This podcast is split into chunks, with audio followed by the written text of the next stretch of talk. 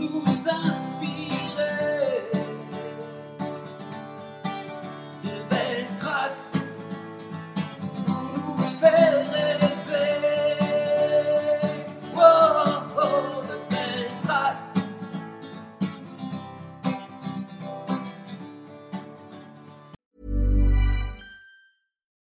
deserves the best, and there's no better place to shop for Mother's Day than Whole Foods Market. They're your destination for unbeatable savings, from premium gifts to show-stopping flowers and irresistible desserts. Start by saving 33% with Prime on all body care and candles. Then get a 15-stem bunch of tulips for just $9.99 each with Prime. Round out Mom's menu with festive rosé, irresistible berry chantilly cake, and more special treats. Come celebrate Mother's Day at Whole Foods Market. Mother's Day is around the corner. Find the perfect gift for the mom in your life with a stunning piece of jewelry from Blue Nile. From timeless pearls to dazzling gemstones, Blue Nile has something she'll adore. Need it fast? Most items can ship overnight. Plus, enjoy guaranteed free shipping and returns. Don't miss our special Mother's Day deals. Save big on the season's most beautiful trends. For a limited time, get up to 50% off by going to BlueNile.com. That's BlueNile.com. Bonjour à toutes et à tous. Bienvenue dans le podcast Belle Trace. Je suis Flo Masnada, skieuse et passionnée de sport. Choisir, dessiner, laisser ma trace, c'est ce qui m'a guidée pendant des années et je souhaite que cela continue. Alors j'ai pensé qu'à travers ce podcast, je pourrais donner la parole aux grands champions, mes amis, que j'ai eu la chance de côtoyer pendant des années pour qu'ils nous transmettent leurs messages, leurs valeurs, leurs belles traces quoi. Ils nous ont fait vibrer et continuent à provoquer des émotions uniques chez nous. Alors, tendez l'oreille et soyez à l'écoute de leur souffle plein d'énergie positive.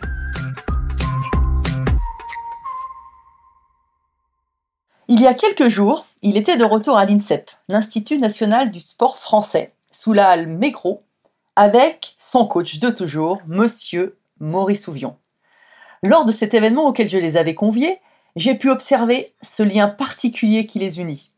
Un immense respect mutuel, mais aussi une vraie pudeur. Et aussi une passion intacte pour la perche.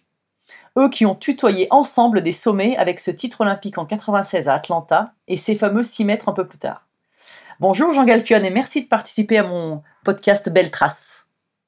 Bonjour Florence, de rien, avec grand plaisir. Alors, tu es toujours en contact avec Maurice, mais ces retrouvailles à l'INSEP, ça s'est passé comment? Euh, ben, en plus, c'était marrant parce qu'on s'était pas depuis quelques temps avec Maurice. On, on s'est régulièrement au téléphone, hein, bien sûr. Et ça faisait bien un an que je l'avais pas vu, euh, avec- en plus avec nos histoires de Covid là. Donc du coup, euh, j'étais très ému de le revoir. Et c'était plutôt, plutôt sympa. Et puis j'étais toujours impressionné de voir qu'il est égal à lui-même, c'est-à-dire toujours une pêche pas possible. Il a 87 ans après-demain.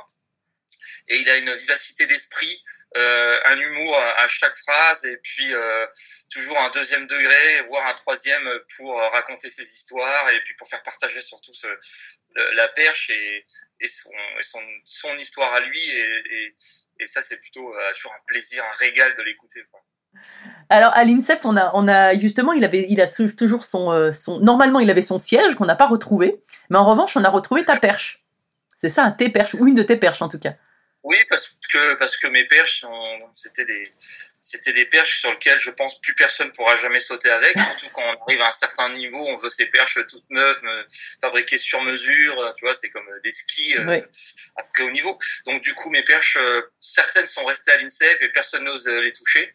Donc Gérald Baudouin, l'entraîneur du pôle, m'a ressorti la plus grosse surtout, euh, la, qui est une relique, hein, mais euh, qui est- qui est- en plus c'était une perche très grosse et qui était fabriquée euh, avec beaucoup de, de volume de diamètre. C'était c'était une, une- comment, une réflexion technique qu'on avait eue à l'époque avec le fabricant. Si bien que les petits jeunes du groupe de Gérald, là, quand ils ont vu la perche, ils étaient assez impressionnés, même moi aussi. Hein, je- J'avoue, déjà à l'époque, ça m'a trouvé énorme. Et là, je dis d'accord, bon, on va la ranger. Et c'est plutôt, c'était un peu le clin d'œil, mais c'était la perche qui m'avait permis de faire, euh, faire 6 mètres. Donc il y a comme une histoire autour de, de cet objet qui est, qui est juste un tube euh, creux. hein. Il n'y a rien. Alors cette perche, elle est à l'INSEP, mais, mais ta médaille, elle est où? Ta médaille olympique? La médaille, euh, elle est avec moi, elle est avec moi, euh, je l'ai récupérée, ouais, ouais. Et pour la petite histoire, en fait, pendant longtemps, je l'avais pas parce que parce que j'avais entendu des histoires de skieuses euh, des sœurs Guachel, Ah oui. tu vois connaître, qui s'étaient fait cambrioler, on leur avait volé leur médaille. Et moi, c'était une époque où j'étais assez euh, à, à beaucoup voyager, être rarement chez moi. J'avais eu un petit peu ce, ce j'avais pas du tout envie qu'on me pique ma médaille et du coup, j'avais en sécurité chez mes parents et je l'ai récupéré depuis. Et en fait, avant, j'avais pas mes, portes fermaient pas bien à clé. Aujourd'hui, euh, ça y est, je suis adulte et grand et j'ai des clés, les choses ferment et les choses sont sécurisées. Alors, ce ce titre olympique, il a, il a aussi, euh, parlant de cette médaille, il a, il a changé ta vie quand même, même s'il a pas une partie de ta vie peut-être? Alors euh, forcément, ça change un peu parce que déjà, on- ce qu'on dit souvent, le regard des autres change, les sollicitations, bien sûr, les sollicitations sont, deviennent énormes euh, du jour au lendemain euh, et, et on nous fait rentrer dans des sphères euh, bah, qu'on ne connaît absolument pas et que je rêvais pas d'y aller du tout d'ailleurs. Euh, certains, certaines sollicitations étaient plutôt amusantes, mais ça c'était la partie qui a changé, donc il a fallu gérer tout ce côté-là euh, d'image. Qui est pas toujours qui est, qui est très difficile et ce que j'ai trouvé très difficile c'était euh, savoir dire non à des sollicitations sans blesser les gens et expliquer pourquoi on peut pas. Et à côté, ce qui n'a pas changé, ce que je voulais absolument que rien ne change, c'était euh, mon équilibre de vie à l'INSEP avec Maurice, avec le groupe d'entraînement qui était. euh, J'ai eu la chance d'être une génération où on était euh, une quinzaine à s'entraîner ensemble et on était vraiment euh, copains, voire amis. C'est des gens avec qui je, je côtoie encore régulièrement, presque tous les jours, euh, encore maintenant. Donc on a eu, on a eu la chance de pouvoir partager ça. Donc c'était des moments mais, extraordinaires de vie. Quoi. Donc surtout, je voulais qu'on ne touche pas à ce cocon qui était merveilleux, qui me permettait en plus à faire du très haut niveau. Ouais, c'est fabuleux d'avoir encore ces, euh, ces relations-là, comme on a pu le voir à, à l'INSEP avec Maurice. Et euh, je crois avoir entendu que euh, euh, à l'INSEP, tu, es- tu, au début, tu es rentré, mais euh, pas vraiment autorisé, quoi, pas vraiment officiellement. Tu Non. as fait le mur pour rentrer. Et parce qu'en fait, euh, faut bien comprendre que Maurice, c'est un monsieur qui, euh, qui aime bien euh, voir et mesurer et, contre, comprendre en tout cas la motivation de, des gens, de, ses athlètes. Et euh, euh, moi, quand il m'a demandé de venir à l'INSEP, euh, je sautais 4 mètres ou 4 mètres 20. Euh, euh, du coup, j'ai loin, loin, loin d'avoir le niveau pour rentrer à l'INSEP, mais, mais comme il entraînait dans le club au Stade français, euh, c'était porte de Pantin. Et puis un jour, c'était il y a eu des, vacances de la Toussaint. Il m'a dit bon allez viens, t'es 15 jours en vacances là, donc tu vas venir tous les jours à l'entraînement à l'INSEP. Et je lui dis oui mais Maurice, euh, moi je peux pas rentrer à l'INSEP, euh, j'ai pas de j'ai pas de carte, j'ai pas d'accès, tu te démerdes. Voilà. Et, euh, et donc il a attendu, il a attendu de voir ce qui se passait et puis bon je suis allé à l'INSEP et j'ai fait le tour du j'ai fait le tour et j'ai escaladé d'abord le grillage. Alors Maurice dit que j'ai trouvé un trou dans le grillage mais j'ai escaladé en réalité. Et puis ensuite euh, j'ai progressé et et j'ai fini ensuite par euh, récupérer une carte de, de quelqu'un, d'un autre perchiste qui venait plus. Donc j'avais collé ma photo à la place euh, de, la sienne, et le temps que je progresse, et jusqu'au jour où j'ai eu le droit à avoir ma vraie carte avec mon nom et ma photo. euh, Mais ça a mis quelques mois avant que je puisse rentrer officiellement à l'INSEP. Je faisais le mur pour pour m'entraîner. Ouais, effectivement, ça montre une sacrée motivation pour, pour, pour trouver des solutions. Est-ce que ça a été aussi ça dans ta carrière, de trouver aussi des solutions pour continuer à, à progresser et à, à- à aller vers ton rêve finalement? Alors, euh, alors, moi, je suis rentré quand même. Donc, une fois que j'ai mis le pied à l'INSEP, je suis rentré dans un système euh, Oui. qui m'a beaucoup aidé. Et, et- et au bon moment dans ma carrière, j'étais euh, j'étais junior, donc j'étais pris détecté en junior. Donc, c'était euh, c'était l'année. Il faut pas passer à travers quand on veut rentrer dans un, un institut comme ça, parce que ça permet aussi de faire sa scolarité. Donc, enfin, ce que j'ai pu en faire de ma scolarité, mais enfin quand même. Et du coup, euh, j'ai- donc je remercie ce système euh, qui était, moi je suis rentré dans un moule qui était parfait pour moi, comme je l'expliquais avec Maurice, avec le groupe d'entraînement. Euh, L'INSEP c'était le temple de la perche, hein, il y avait, des sautoirs partout, il y avait un, donc ce Maurice qui était, qui maîtrisait complètement sa discipline, et techniquement c'était parfait, les horaires étaient extrêmement bien aménagés.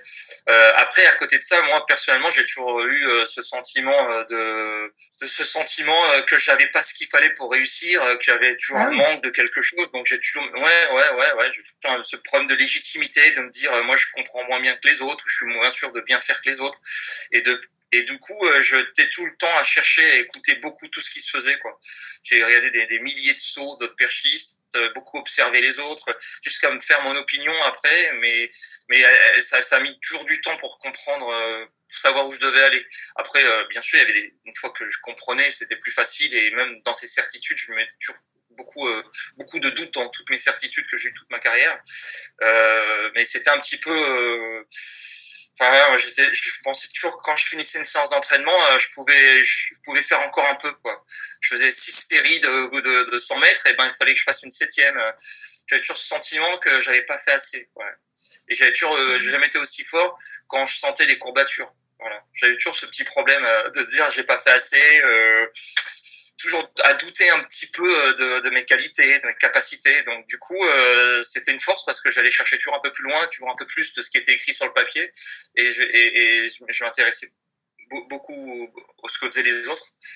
Et donc, euh, ça m'a permis, je pense, tout au long de ma carrière, de me remettre en cause et toujours chercher des solutions quand ça allait pas, quand j'étais dans le trou, quand et, me méfier que quand ça allait bien aussi, d'ailleurs. Et, et, du coup, tu t'es fait aider sur d'autres d'autres choses, par exemple sur la préparation mentale ou des choses comme ça, mais ou, ou pas du tout?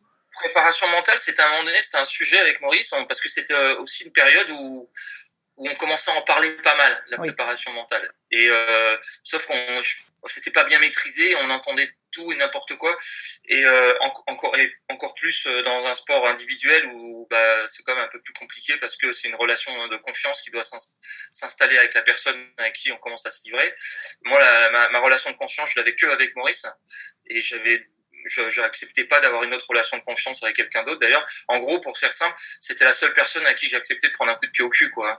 Donc, de, de me faire engueuler, de me faire, euh, de me faire secouer. Et, là, je mettais mon ego de côté. J'étais d'accord, ça fait partie du jeu, j'en ai besoin. Mais, mais je savais pourquoi il le faisait, comment il le faisait. Et, euh, parfois, c'était blessant, mais c'était jamais sans. Enfin, il n'y avait pas de lendemain à, nos discussions, discussions quand il y en avait, quoi.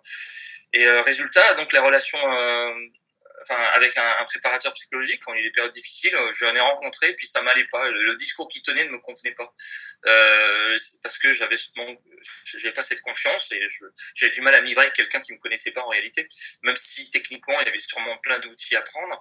Donc résultat, euh, en fait compte, c'est Maurice qui a fait la démarche d'aller voir euh, bah, un, des psychologues du sport pour prendre ces outils, pour comprendre comment ça fonctionnait, et c'est lui qui me les appliquait quand il y avait besoin. Et en, du coup, on a travaillé un petit peu comme ça avec Maurice sur des choses euh, qui m'ont fait énormément de bien, sur des périodes où je me posais des questions, mais, mais ce travail, j'ai accepté de le faire avec Maurice en tête à tête pendant des heures, que je me serais pas livré du tout avec quelqu'un d'autre. Ah, je, trouve ça, je, trouve ça, vraiment génial de cette ouverture de, de Maurice de dire euh, je vais trouver d'autres solutions qu'il n'avait pas finalement. Euh, il n'avait pas d'outils pour t'accompagner de ce côté-là et les partager avec toi. Je trouve que c'est euh, moi c'est ce que je fais souvent la différence entre un entraîneur et un coach quoi. Et pour moi là c'est l'image du coach quoi qui qui essaye de trouver toutes les solutions pour euh, tirer le meilleur de son athlète quoi finalement bah, moi, c'est la définition que je fais d'un entraîneur. Et ouais. c'est qu'un entraîneur aujourd'hui, c'est, enfin, aujourd'hui, ouais. non, euh, je pense qu'un entraîneur, c'est l'image que j'ai de Maurice, c'est-à-dire c'est quelqu'un qui est bon techniquement, ouais. euh, bon euh, psychologiquement, capable de, de en effet, de s'adapter à son athlète euh, et lui trouver des outils pour, pour euh, toujours le transcender, être un excellent préparateur physique, un, confident quelque part, mais pas non plus un meilleur ami. Hein. Et donc, c'est une relation de tout plein de choses qui doivent exister. Et alors, quand on scinde trop, peut-être parfois ça peut marcher, mais je pense que l'entraîneur il doit avoir cette base pour pour avancer et pour comprendre son athlète. Euh, du coup voilà moi moi c'est la vision que j'avais de Maurice et et que derrière à côté de ça c'est aussi je dirais peut-être le plus important c'est que c'est l'émulation, c'est donner envie tous les jours quoi, tous les jours. Après le reste c'est des on met en place ces outils, mais si tu donnes pas envie tous les jours, euh, moi, il me surprenait, euh, même encore aujourd'hui, quand on en parlait, quand il arrive à l'INSEP, euh, il arrive, prend les choses en main, quoi. Oui, oui. Il, a, il, a, un charisme aussi, mais mais euh, mais je l'ai vu faire ça avec des débutants comme avec des champions olympiques, c'est-à-dire il te prend en charge, il te prend en main, et euh, c'est parti. T'es sur un rail après, quoi. T'es boosté avec une énergie, et nous, moi, j'adorais ça. Il ouvrait la porte de l'INSEP et il, il chante, il sifflait, il siffle super fort, et il sifflait la cavalerie, quoi. La cavalerie, et c'était, ça nous a marqué, quoi. Et voilà, donc c'est pour moi, c'est la, la, qualité principale. Et le reste, euh, oui, il faut être préparateur mental, oui, il faut être euh, technicien, il faut être euh, mm. préparateur physique, etc. Et, et c'est un dosage de plein de choses. Quoi. Mm. Ouais, c'est pour ça que moi je dis que c'est un coach, quoi. Il a tout, pour moi, c'est ouais, ouais. toutes ces qualités-là. Mais et, et je, je, il me semble que dans, dans nos discussions, j'ai entendu qu'il disait que euh, il parlait d'entrain beaucoup. Enfin, il dit l'entraîneur, l'entraînement, c'est de l'entrain, l'entrain, de l'entrain, c'est ça. Hein il y avait une phrase comme ça. En, en, fait, moi, quand je suis rentré à l'INSEP, dans le mur, il y avait un grand tableau noir aux, aux portes, au pied de, du sautoir, enfin de la piste. Euh, là, il avait son siège, son bureau, sa tour de contrôle où il gérait ses athlètes. Et ce grand tableau noir, il mettait les séances d'entraînement et surtout en, haut, qui, une phrase qui s'effaçait jamais, c'était l'entraînement, c'est de l'entrain, entrain, entrain éternellement. Ah et euh, c'était pas une phrase qui venait de lui, je crois qu'il l'avait récupérée, mais ça c'était un peu la philosophie de Maurice. Donc du coup, moi je comprenais rien hein, quand je suis arrivé à, à 12, 13 ans, 14 ans euh, et que je lisais cette phrase pas, beaucoup de sens pour moi. Et en fait, c'est séance après séance, jour après jour, et série après série, saut après saut, à chaque fois qu'on passait, je passais devant ce tableau et que je voyais que j'en bavais, j'en chiais, j'étais content, pas content, et, que, ça a pris tout son sens. Et puis, je dirais que encore aujourd'hui, quoi, quand, dans mon activité aujourd'hui euh, sur, les, bateaux, euh, pour gérer mon équipe, pour me gérer moi, parfois je me, rappelle de ça, je me rappelle de cet enthousiasme qu'il faut avoir et de cet entrain, de cette envie. Et, et, après, on construit. Après, on, met les choses en place. Mais vraiment, ça, c'était euh, c'était euh, très marquant. Ouais, cette phrase au tableau, sur le tableau noir, là, c'est un, ça, un peu old school, un peu euh, le géomètre qui, voilà. Donc c'était c'était ouais super quoi. Ah, il t'a transmis des, des, sacrées valeurs, des valeurs de, de travail, mais de mais d'engagement aussi, quoi. Et ça, c'est euh, ça, c'est aussi ce qui vous relie vraiment. Ouais. Moi, je, je dis encore, même encore aujourd'hui, je sais que Maurice c'est mon entraîneur, enfin mon coach ou je sais pas comment on l'appelle, parce que euh, il, il m'a inspiré bien sûr euh, ces choses-là. Et comment te dire, c'est c'est le comportement qu'on doit avoir quoi qui, qui, modifie plein de choses. Et donc euh, ça s'apprend ça s'apprend. C'est pas inné quoi. Donc c'est les rencontres qui font que d'un moment as un comportement sur une piste sur un stade sur un à l'entraînement. Beaucoup on sait que tout se passe à l'entraînement. La performance c'est sur le gâteau quoi. C'est ça qu'on garde en priorité. Mais tout ce les heures à passer sur un stade et, et son engagement que faire une séance à 80% n'a aucun sens. Il faut tous les jours être à 100% voire 110% et se poser les bonnes questions et faire des séances où on suit le plan d'entraînement qui a été fait par son coach sans comprendre ce qu'on fait, il y a aucun sens. Enfin, ça fait pas. Voilà, donc tous ces trucs.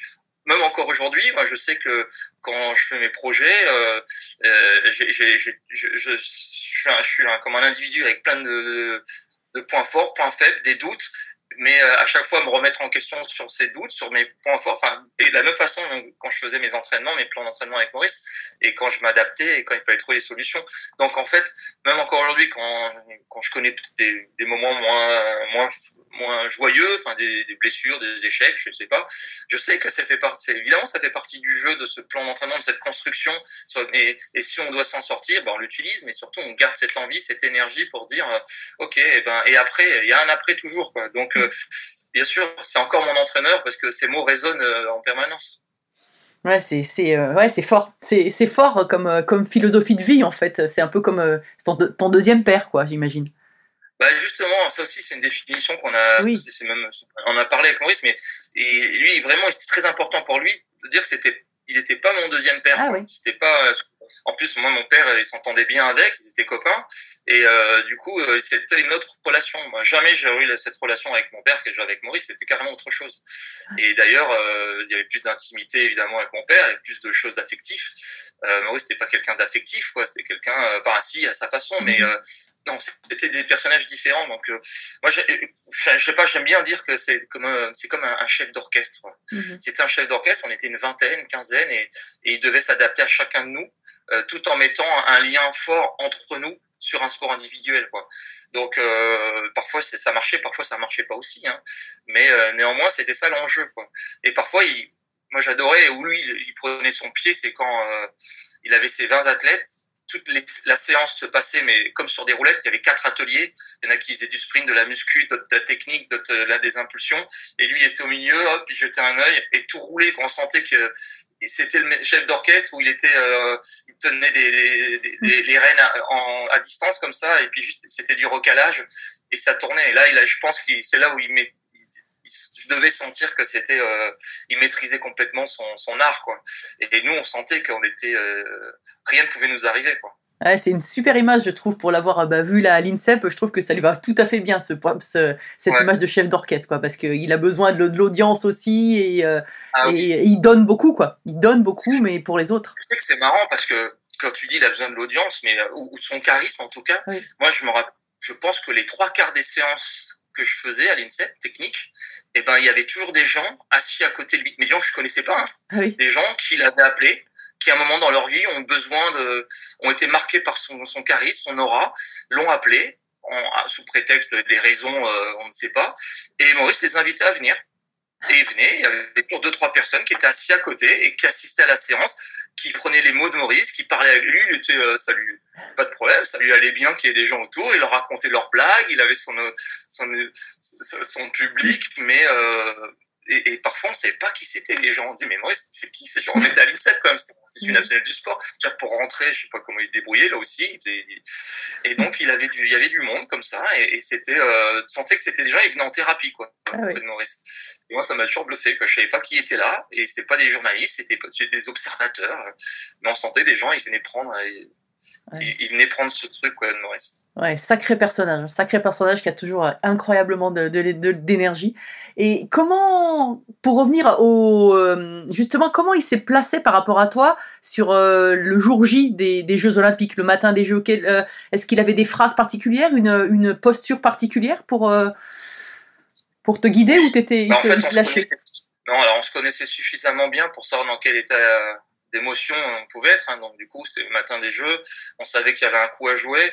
Euh, donc je le, je le savais euh, tendu, parce que moi, quand il est tendu, ça se voit, quoi. Évidemment, on le connaît et un peu plus, euh, un peu plus contracté, quoi.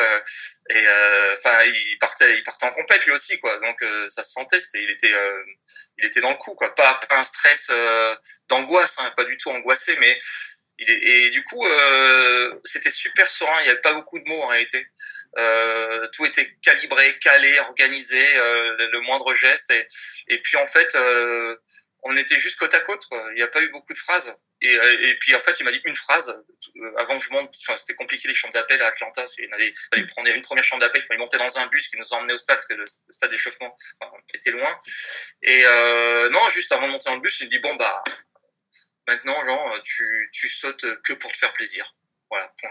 Et c'est vrai que ça m'a un peu surpris parce que, enfin non, pas surpris, mais en fait, c'était une façon de, de, de ra ramener les choses à sa juste valeur, quoi. Mhm. C'est du plaisir, c'est de la pêche et tu vas t'éclater, quoi. Voilà, tu vas, tu vas t'amuser parce que c'est ça que t'aimes. C'est ça que t'aimes, c'est ces moments-là.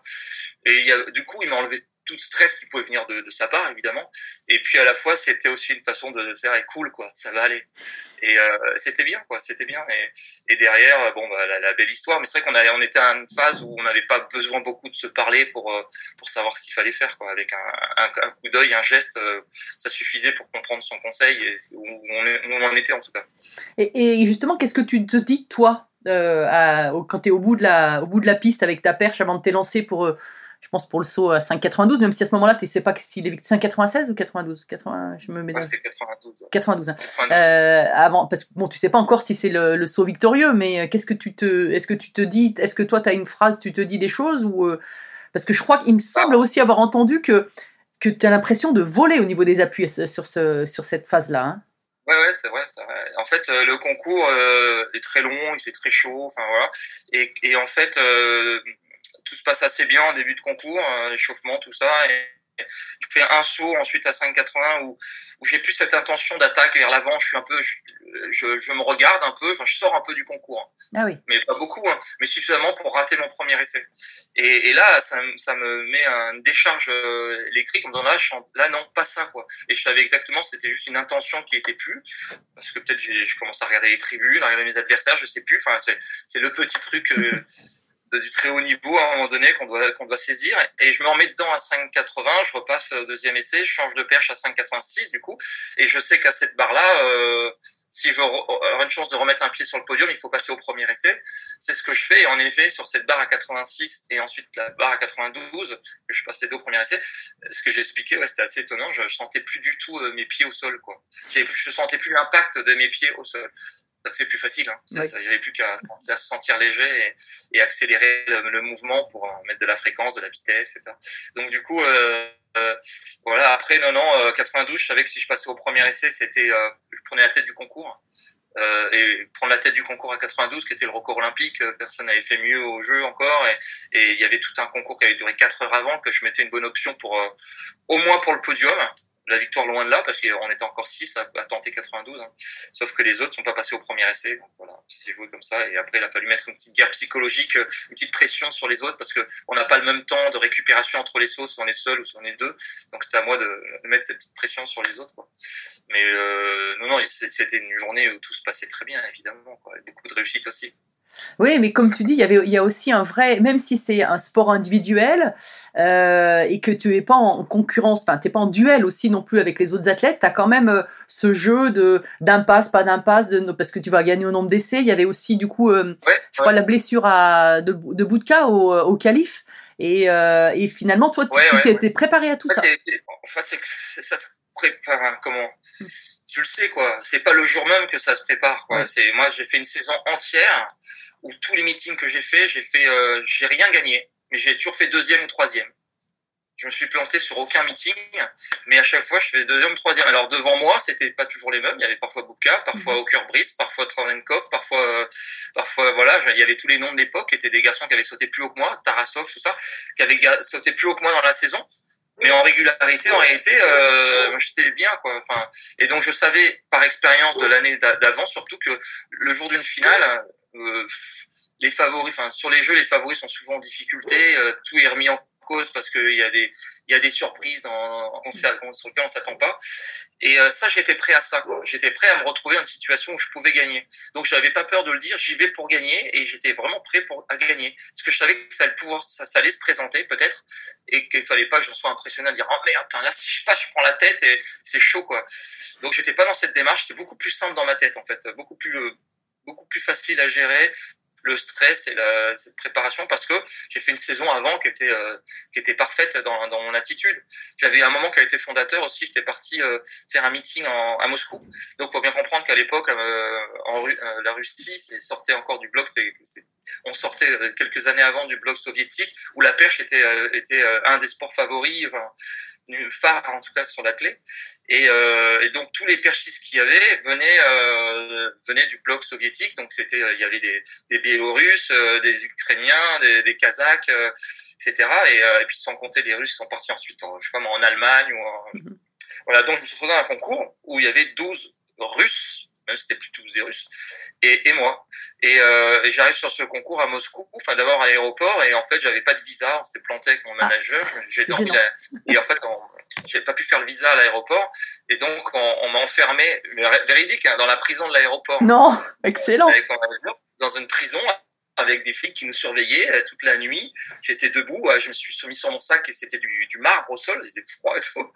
Et euh, donc j'ai pas dormi, enfin c'était euh, l'enfer. Et euh, le matin, le matin ils m'ont libéré à 9h que l'organisateur du meeting avait été contacté et il est venu nous chercher.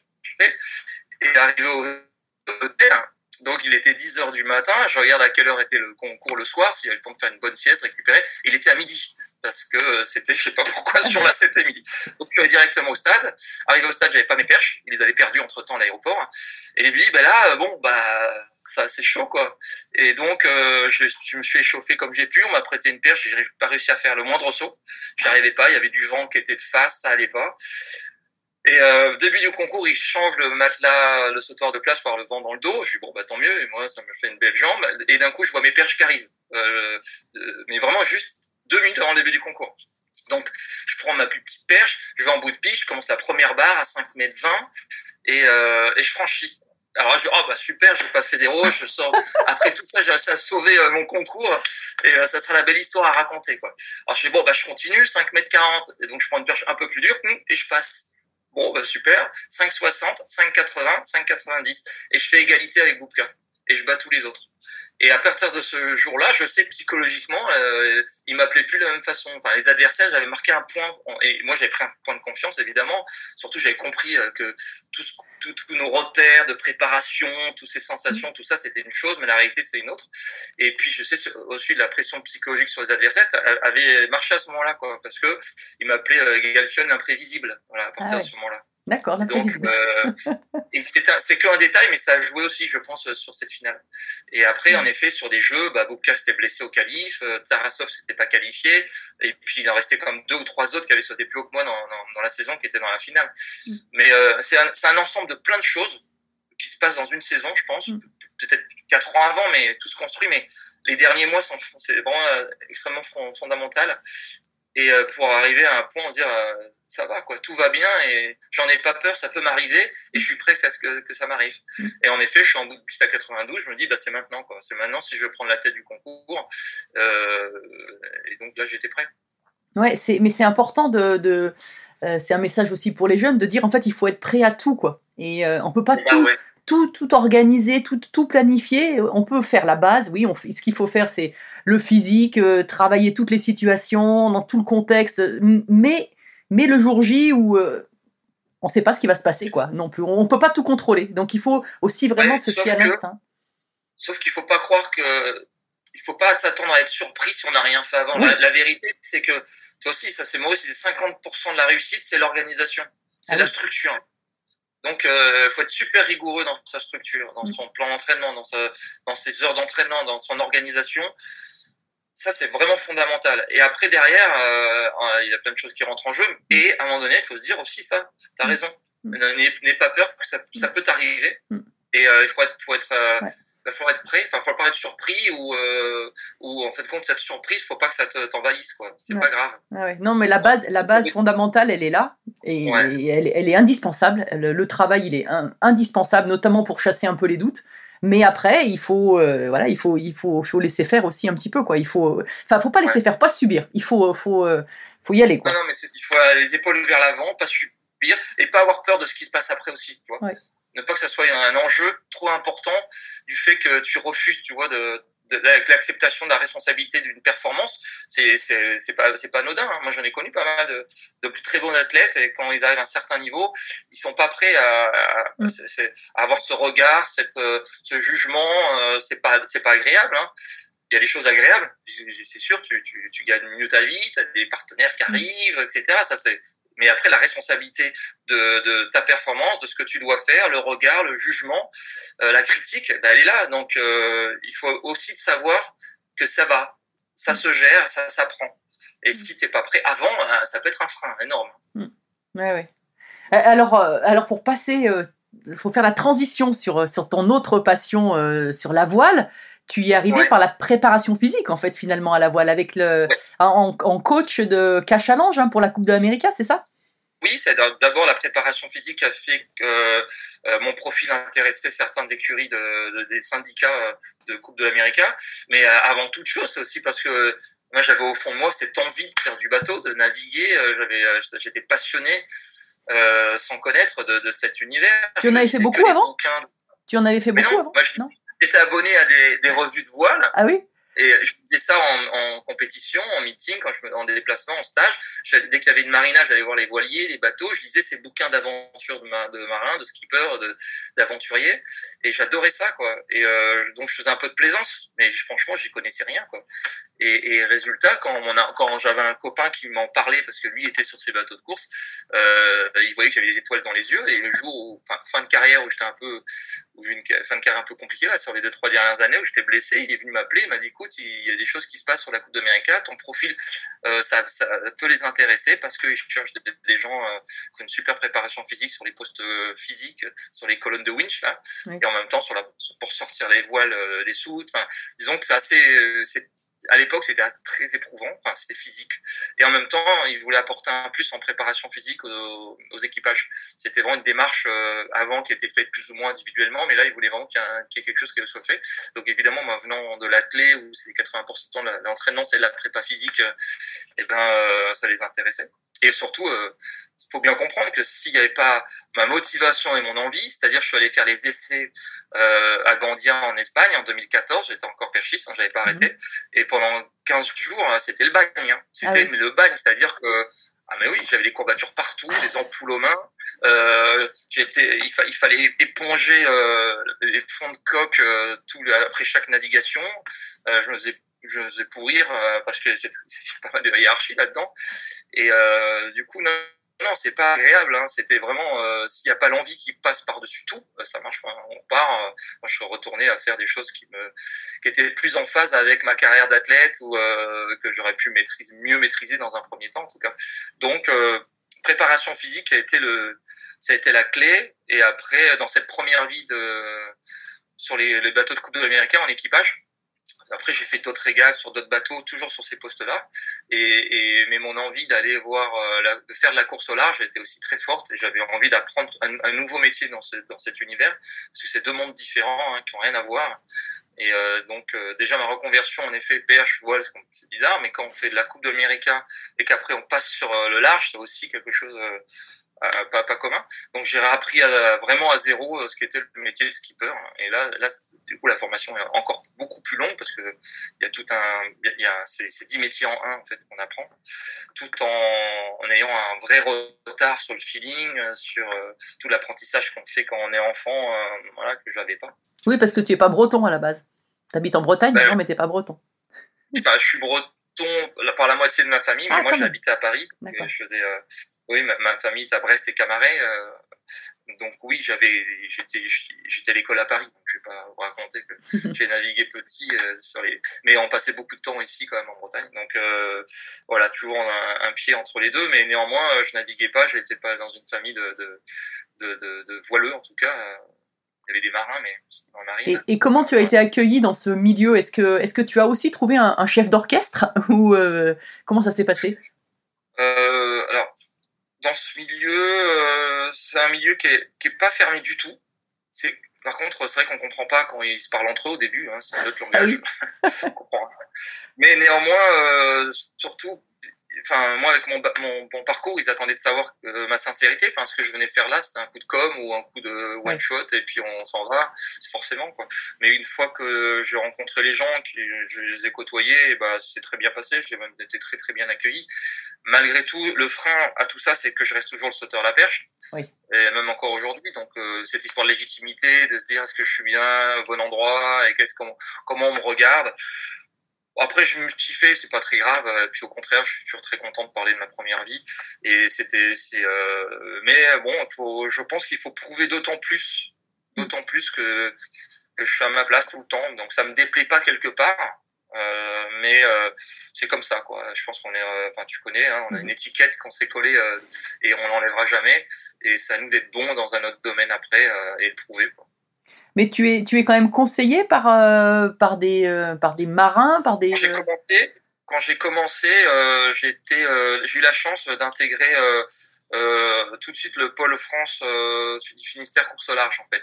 Parce que j'étais sur un projet Figaro en double et mon autre skipper lui était inscrit. Donc j'ai bénéficié d'avoir euh, comme co-skipper euh, de cet accès là euh, et ensuite quand j'ai fait mes propres projets mes propres bateaux en classe 40 pareil le, le, le, Finistère course au large m'a gardé m'a accueilli. Sachant que j'étais le seul classe 40 dans ma catégorie donc c'était plutôt une exception et j'étais donc c'était bien bien d'un côté parce que c'était comme très confortable de côtoyer des grands skippers euh, qui, qui, étaient là. Enfin, les grands skippers, c'était Roland Jourdain, enfin, oui. c'était comme euh, Michel Desjoyaux, euh, c'était François Gabard, c'était des gens comme ça. Hein, et puis, enfin, j'en oublie plein, mais ils étaient tous là. Quoi. Et donc, j'avais cette chance de les côtoyer. Et, euh, mais dans une catégorie tout seul, un peu isolé pour les entraînements. Euh, bon, voilà, c'était un petit peu le, le problème. Néanmoins, j'ai énormément appris euh, en naviguant avec euh, Nicolas Troussel, qui était un skipper sur lequel, euh, qui a pris mon premier bateau que j'ai fait fabriquer. J'ai fabriqué un, un, bateau sans, sans connaître. Parce que je me dis, si, euh, si je me lançais pas, il allait rien se passer en réalité. Donc, à un moment donné, je me suis bougé à me dire, allez, lance-toi et on va pas venir te chercher faire du large quoi. C'est pas possible. Euh, tu connais rien. Enfin t'as pas fait encore assez pour euh, montrer que euh, qu'on peut miser sur toi. Donc il faut que tu te lances. Donc j'ai fabriqué mon, mon j'ai vendu un appartement que j'avais à Paris et que j'ai fait un bateau de course. Donc j'allais dans un chantier. J'ai fabriqué moi ce bateau. Moi je connaissais vraiment rien. Ouais. donc euh, j'avais des conseils de copains de, de, qui étaient sur la coupe d'américain qui, qui, qui répondaient à mes questions. Mais c'était un peu une aventure. Le bateau est très bien construit. Donc ça c'était une chance. Nicolas l'a pris. Je, je, je lui ai loué euh, pas trop cher, mais avec moi à bord presque jusqu'au départ comme préparateur ou surtout euh, pour apprendre. Et euh, donc ça m'a beaucoup servi. Et après je me suis lancé dans le grand bain euh, tout seul euh, à naviguer avec ce bateau quand, quand il est revenu de la route du Rhum où Nicolas est fait deuxième. Et euh, l'autre grande chance que j'ai eue aussi, c'est que j'ai rencontré Tanguy de la Motte. Tanguy c'est un, skipper qui a fait, deux, fois le Vendée Globe avec Initiative Cœur et, et, qui était qui a été euh, vraiment très accueillant. C'est-à-dire, il m'a, il m'a accueilli sur son bateau comme co-skipper. Alors, j'avais jamais fait, pratiquement jamais fait de classe 40, je connaissais pas.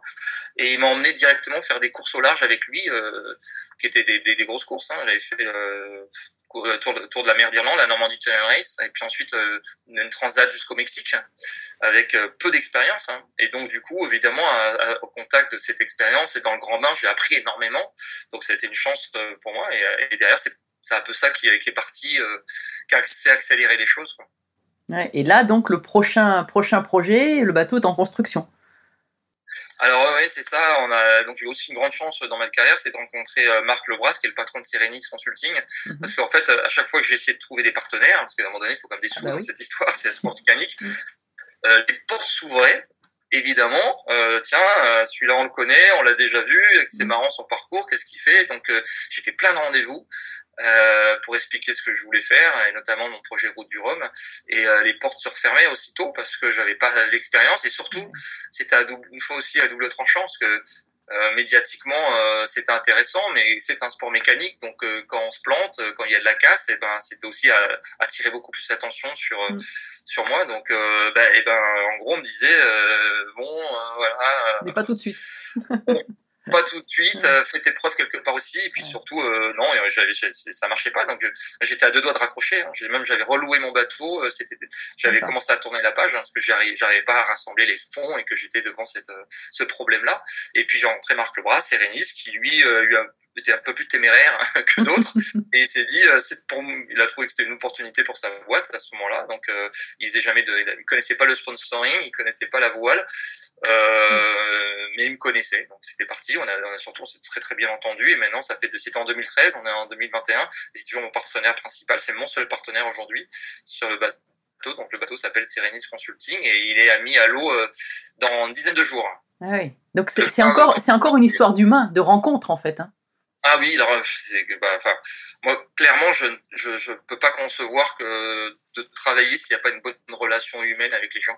Après, euh, je, je cherche pas forcément à être ami euh, pour la vie et cette relation d'amitié, c'est- ça c'est, Mhm. on la maîtrise pas, mais néanmoins, s'il y a une, pas de relation euh, affective de confiance euh, et, euh, du coup d'amitié qui se crée parce que là c'est ce qui s'est passé autant avec Maurice qu'avec Marc mais mais c'était euh, c'est super important. Alors moi si j'ai pour dire à quel point avec Marc Lebras à un moment donné euh, c'était nos, comptables respectifs qui nous engueulaient qui nous envoyaient des courriers parce que euh, en fait on avait on n'avait pas signé de contrat on se tapait dans la main euh, j'ai envoyé une facture, il me payait. Alors moi, ma comptable, elle hurlait. Lui, de son côté aussi, c'est pas comme ça que ça marche. Et euh, parce qu'on a, on avait cette relation humaine forte et, de confiance. Donc, euh, donc c'est génial. Donc j'ai eu cette chance de les rencontrer et, surtout après la dernière route du Rhum où s'est mal mal passé, euh, j'aurais j'ai eu des doutes euh, sur la suite. Enfin, je savais plus trop comment faire en fait compte. Et puis, euh, on avait déjà évoqué la suite avec Marc, qui voulait euh, partir sur un projet neuf. Et, et, c'est lui qui m'a reboosté pour me dire non, non, on continue, ça fait partie du jeu, t'inquiète. Euh, et du coup, voilà, donc euh, non, euh, bateau qui va être magnifique. Euh, je l'attends avec impatience. Ça a pris pas mal de retard avec nos histoires de de Covid, avec le problème d'approvisionnement de matériaux, mais euh, il y aura une belle année qui m'attend. Ouais. Enfin, deux, une transat Jacques Vabre à l'automne et puis l'année la, prochaine avec toute la saison et la route du Remous. Ah ouais, c'est, euh, ce sont toujours encore de, beaux rêves. Est-ce que je pose souvent une question, je dis est-ce que quels sont tes rêves aujourd'hui? Mais je crois que là, tu es encore en plein dedans, quoi. Ben moi, j'aime pas trop. Euh... Enfin, je sais pas cette histoire de rêve. Moi, j'aime bien vivre mes rêves, quoi. Oui, c'est ça. J'aime bien que mes rêves deviennent des objectifs. Mm. Et après, euh, et là, je suis, là, j'avais une certaine fierté d'avoir mis au bout tout ça.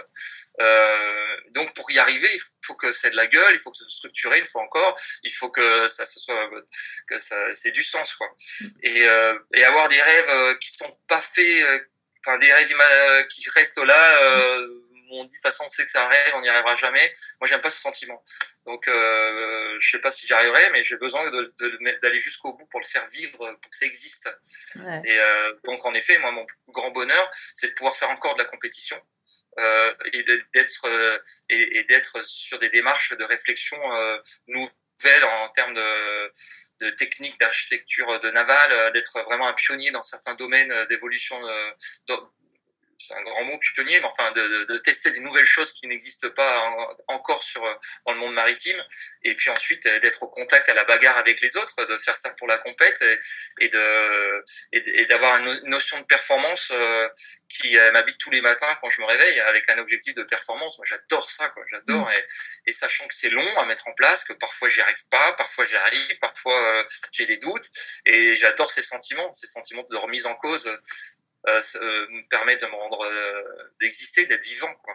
Ouais, c'est ça, ça qui est génial. Moi, je trouve effectivement avoir des rêves juste pour avoir des rêves, ça sert. Enfin, je trouve que ça sert pas à grand chose. Quoi. L'idée, c'est tout, tout le projet, toute l'aventure humaine et, euh, et à construire. Je pense que c'est ça qui est intéressant. Parce que tu vois, souvent, c'est exactement ce que tu dis. Un rêve, un gamin il dit ouais, je suis champion du monde, champion olympique. euh, ça, c'est un rêve de gamin, mais, mais en fait, quand toi tu l'as vécu comme moi, tout ce bonheur, c'est toute cette, euh, tout ce chemin, tout ce qu'on va fabriquer, ces relations euh, avec les autres, euh, de- dans la joie, dans la, déception, enfin tout ce qu'on va construire, qui vont arriver à avoir cette cerise sur le gâteau si elle existe. Tant mieux si elle est là, mais euh, donc le rêve. le reste, si c'est que l'objectif, l'atteinte de l'objectif de, de se voir champion, ça c'est un rêve d'enfant, quoi. Mm. Mais vivre son rêve, c'est vivre toute cette aventure. Oui, je suis tout à fait, je suis tout à fait d'accord. Et justement, alors mon, mon euh, euh, parce qu'on on arrive bien- bientôt à la fin, mon, euh, mon, mon, mon podcast, il s'appelle Belle Trace. Et euh, qu'est-ce que c'est pour toi une belle trace finalement? Une belle trace, une belle trace. Ben écoute, à la pêche, c'était par exemple faire les plus beaux souvenirs dans ce sentiment-là de, de beaux gestes, de belles traces. hein. Je sais pas si c'est ça. C'est c'est à l'entraînement. C'est une séance d'entraînement tout seul avec Maurice ou, ou juste avec un deux athlètes, et, euh, au coucher de soleil hein, et euh, très calme et, fin, fin début d'été euh, assez chaud mais la fraîcheur arrive. Et faire juste un beau saut très haut, très calme avec avec tellement de concentration et de calme qu'on a l'impression que le saut dure euh, 10 minutes avec aucune image visuelle dans l'œil parce qu'on est trop concentré à, à faire tout ce qu'il faut faire en l'air. Mais ça dure très longtemps. C'est long au-dessus de la barre et on tombe et il n'y a pas un bruit quoi. Il n'y a pas un bruit il n'y a même pas il y a rien il y a juste euh, on se relève et on va voir Maurice et euh, on s'assoit et on, en parle calmement.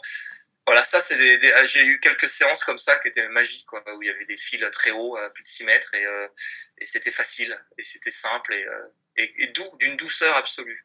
Après à la voile ça serait ça serait euh, 15-20 nœuds de vent sur une mer calme enfin plate voilà. et, euh, et sous euh, sous grand spi ou Jenneker, c'est-à-dire des grandes voiles qui permettent de faire glisser le bateau. Pareil, euh, de nuit ou lever, le- le- peut-être lever au coucher de soleil, quelque chose comme ça aussi, quelque chose de très très serein. Et évidemment, on va faire l'image, euh, l'image pour faire plaisir à tout le monde avec deux trois dauphins autour hein, pour que ça fasse bien. Mais surtout la sensation du bateau euh, glisse sur l'eau au petit matin. Hein, J'ai déjà essayé deux trois fois, c'est super beau. Et on essaie un peu sur la tranche, un peu bien gité, et ça glisse. Le bateau est sur un rail et, et là on a on a juste à contempler. Quoi. Alors, je vais t'en proposer une troisième. C'est de venir avec moi sur une belle pente de poudreuse avec euh, un, un beau éclairage et puis euh, on descendra euh, doucement, pas, pas trop pentu, on prendra pas de risque, mais, mais de partager des, des belles traces aussi ensemble, je pense que ça peut être, ça peut être sympa. En tout cas, j'aimerais vraiment le, le partager avec toi. Bah ouais, le problème c'est que alors moi je risque d'être un peu plus contracté et moins serein sur des plantes de ski. c'est pas trop mon truc. Quoi. Euh, ouais, c'est pas grave. Oh, tu skis, tu skis, on a déjà skié ensemble une fois. Ouais, ouais, mais bon, voilà. Bon, écoute, en tout cas, mais merci beaucoup pour tous ces messages, pour tout ce partage. C'était super enrichissant. J'aurais bien aimé encore continuer longtemps, mais, mais je sais que ton bateau est. euh, ton bateau t'attend et, Merci, ouais. et, euh, et, euh, et merci vraiment. Je sais que aussi euh, bah, tu fais, tu fais des, des belles conférences. euh, donc si euh, s'il y en a qui écoutent, je les, je les invite vraiment à, à te solliciter parce que c'est à chaque fois des beaux moments et des bons partages qui, qui sonnent vrais. Et je pense que c'est ça qui est por- important. Merci, c'était un plaisir, Florence, de te revoir et de faire ce, ce petit podcast. À bientôt. Merci. Salut. Salut. Merci à tous, chers auditeurs passionnés. Vous savez qu'en ski, on récompense les jeunes skieurs avec des étoiles. Alors, si ce podcast vous a plu et que vous voulez continuer à suivre les belles traces et à le faire découvrir aux amis, mettez non pas 3, mais 5 étoiles. Et pensez à écrire un petit commentaire pour m'aider à progresser et à dévaler les pistes encore plus vite. Allez, tchuss